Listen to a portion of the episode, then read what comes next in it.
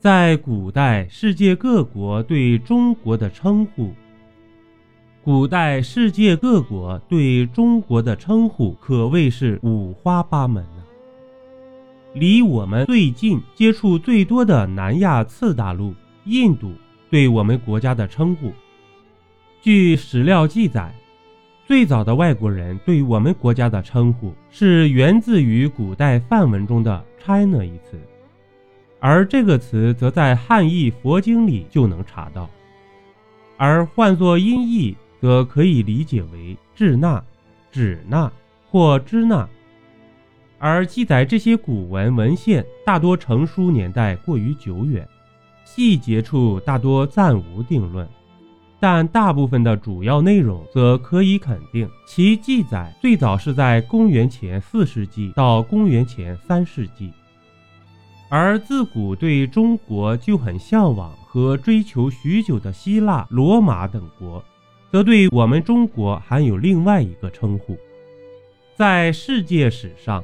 中国是全世界最早采用养蚕缫丝的国家。而后，经过汉唐时期的丝绸之路，不断传播到西方国家，也受到了西方众多国家的追捧。因为古代的中国时常因为丝绸织成的精美服饰、衣料而闻名于世界，故把中国称为 Serica，而汉译后则是丝国的意思。所以，有不少古罗马人也时常会称中国人为 “Seres”，称中国的首都为 Sira，而通过翻译后则是塞里斯、塞拉。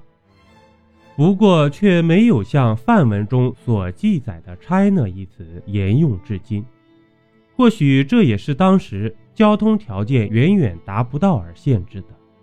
加之东西方相距甚远，因此中国的西方别名至今也鲜为人知。古时俄罗斯人对中国的称呼，则是一个十分让我们意外的称呼。古代当有俄罗斯这个民族的时候，大概已是中国明朝时期了。而就当时的俄罗斯语言，中国则被称为。而这个俄罗斯词汇汉译后就是契丹的意思，这是为什么呢？其实这里面有一定的历史原因。古代的中国自居正统，可当北宋、辽等国在中华大地林立的时候，北宋王朝渐渐失去了对西域地区的掌控，从而使得在北方的辽国得以与当时的世界其他国家贸易。交流，加之当时的国外人知道辽国是东方的一个有着辽阔疆域的国家，而当时正处于俄罗斯民族还没有形成的时期，各文化、各民族的人群都曾自北方而来，到达辽国，对这个位于东方又有辽阔疆域的国家，自然而然地认为就是古代的中国。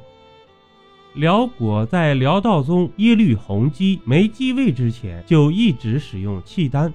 久而久之，当时的古代人将契丹当成中国，也就不足为怪了。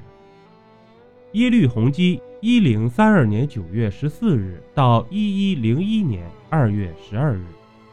而除此之外，大家所熟知的秦人、汉人、唐人这几种称呼。因为毕竟秦汉唐都是中国很伟大的王朝，自然知名度很高，被外国人得到的信息也就最多了。主播像素星座专辑《中国民间故事》上线，欢迎您收听、订阅、点赞、评论。